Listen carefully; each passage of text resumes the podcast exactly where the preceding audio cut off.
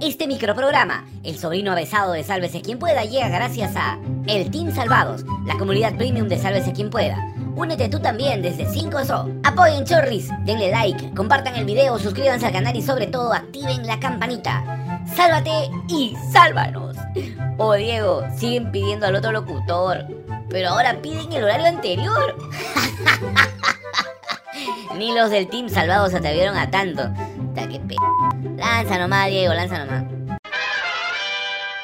Bueno, Puede manifestarse mientras no hayan actos de violencia, mientras a alguno no se le ocurra agarrar un piedro y romperte la luna en la casa, romper el carro. Pero yo te digo No- una cosa, Renato. Yo, por lo menos yo, no voy a permitir jamás que uno de estos vándalos, cuando quieran eh, ejercer una violencia contra alguien de mi familia, yo sí le voy a meter bala. No tengo ningún problema con eso. ¿estás seguro de lo que está diciendo? Siendo, hecho. congres- siendo congresista de la República, ¿estaría dispuesto a disparar contra un ciudadano? Si ese ciudadano Desarmado. agarra una piedra y es, acá no existe la proporcionalidad cuando tú ejerces autoridad, si un ciudadano es capaz, o tú le llamas un ciudadano, de ir con una piedra a querer dañar la integridad física de algún familiar de mi esposa o de mi hija, yo no tengo ningún miramiento contra esa, con esa persona, porque él no tiene ningún derecho, porque yo no sé si esa piedra puede matar a mi hija. Me voy a quedar con la idea, de, ay, no, porque eh, no hay proporcionalidad. Y ahí eh, dispara a la, a, a la cabeza, al cuerpo, hay algún tipo No, de... la ventaja que uno tiene de, ser militar es que uno no dispara a matar. ¿Y por qué dispararon a matar en Ayacucho? Ah, bueno, pregúntale pues a los que han estado a cargo de eso. Al congresista de Renovación Medieval José Cueto no se le movió un solo pelo, porque está pelado, cuando dijo que no tendría ningún problema en meterle bala a una persona que le tire una piedra a su casa o a su carro. Y también si algún desadaptado intenta atacar a su familia. Llama la atención que esa haya sido su respuesta cuando Renato le preguntó si consideraba que los ataques de la pestilencia podrían ser considerados como terrorismo. En todo caso, ha quedado clara la posición del congresista José Cueto, digno representante de la derecha peruana. Y ya que hablamos de los congresistas, ayer volvió a quedar demostrado que los padrastros de la patria no quieren soltar la mamadera y ya decidieron quedarse hasta el 2026. Porque si no, ¿cómo pagan su tarjeta de crédito? En otra jornada estéril del Pleno, la mesa directiva rechazó una cuestión de orden que en resumen proponía someter a votación el pedido para retomar el debate del proyecto de adelanto de elecciones, que fue archivado por la Comisión de Constitución. Solo se necesitaban 66 votos para esto, pero José William Zapata, presidente del Congreso, dijo que no. Bien, señores congresistas, la cuestión de orden planteada por la congresista Luque Ibarra no es procedente, en razón de que las cuestiones de orden no tienen por finalidad dejar sin efecto un acuerdo que au- autónomamente, en el marco del reglamento del Congreso, ha adoptado una comisión ordinaria. Pero como ya se había explicado antes, existen antecedentes en este mismo Congreso y que contradicen esta postura de algunas bancadas que se niegan a reabrir el debate. Pero nosotros tuvimos que sufrir viendo y escuchando a los congresistas. Aquí te dejamos algunas de las mejores intervenciones. Porque si nosotros lo vimos, tú también lo tienes que ver. Y si quieres, anda al baño, pero llévate el celular. Termine, congresista. Y nosotros seguimos con el tema de adelanto de elecciones. Aquellos que no quieren estar en el Congreso de la República, también hay un proyecto de ley para que se pueda renunciar al Congreso.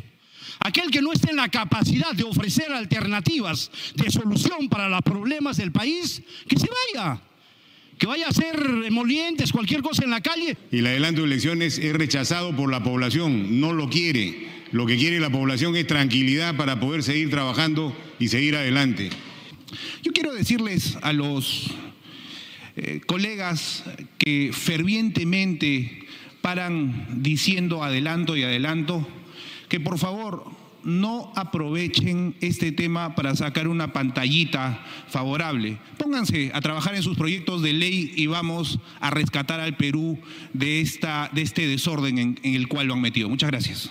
La legislatura termina mañana viernes y algunos congresistas han dicho que insistirán para que se reabra el debate de adelanto de elecciones. Y hoy marcha la CGTP a nivel nacional, exigiendo, entre otras cosas, la renuncia de Dina Boluarte. Por cierto, en la entrevista con el Sálvese quien pueda serio, un dirigente de este gremio desmintió la última declaración de la presidenta. En un momento te contamos el chisme completo. Ahora es momento de pasar el sombrero, ya saben, matricúlense. Regresamos con más información.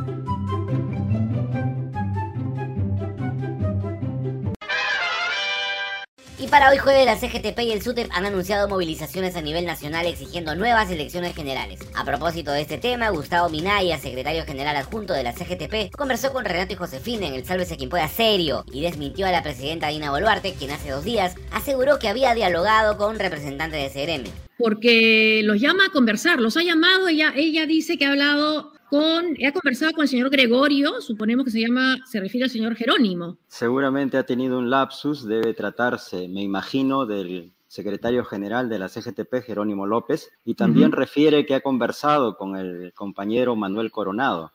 Nosotros debemos señalar enfáticamente que eh, la presidenta le está mintiendo al país, porque no ha tenido ninguna conversación con ninguno de nuestros dirigentes ni el secretario general, ni el secretario de organización referidos, ni ninguno otro. Hoy jueves se espera una nueva movilización en Lima y en otras regiones del país exigiendo la renuncia de Boluarte y justicia para las personas que fallecieron causa de la represión policial. Pero como ya sabemos que para el Ejecutivo todo está bajo control, por ese motivo el Ministerio de Trabajo declaró improcedente la huelga indefinida convocada para hoy jueves. Y hablando de protestas, el Poder Ejecutivo autorizó la transferencia de más de 233 millones al Ministerio de Defensa para afrontar los conflictos sociales, es decir, las marchas y protestas en la región Lima. Según el decreto supremo publicado en el peruano, el millonario desembolso servirá para la compra de material de protección del personal, material de seguridad, municiones, combustible, grasa y lubricantes, así como raciones de campaña, repuestos y accesorios de comunicación, entre otros. La verdad que Mollita tenía razón.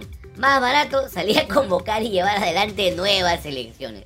¡Listo! ¡No, vamos amigos! Si te gustó este noticiero dale like, comparte el video, suscríbete al canal, activa la campanita y sobre todo, no dejes de apoyarnos a través de Yape Oplin. Nos vemos. Hasta mañana. No seas de la generación de cristal. Chau, chau, chau, chau, chau, chau, chau. Chau.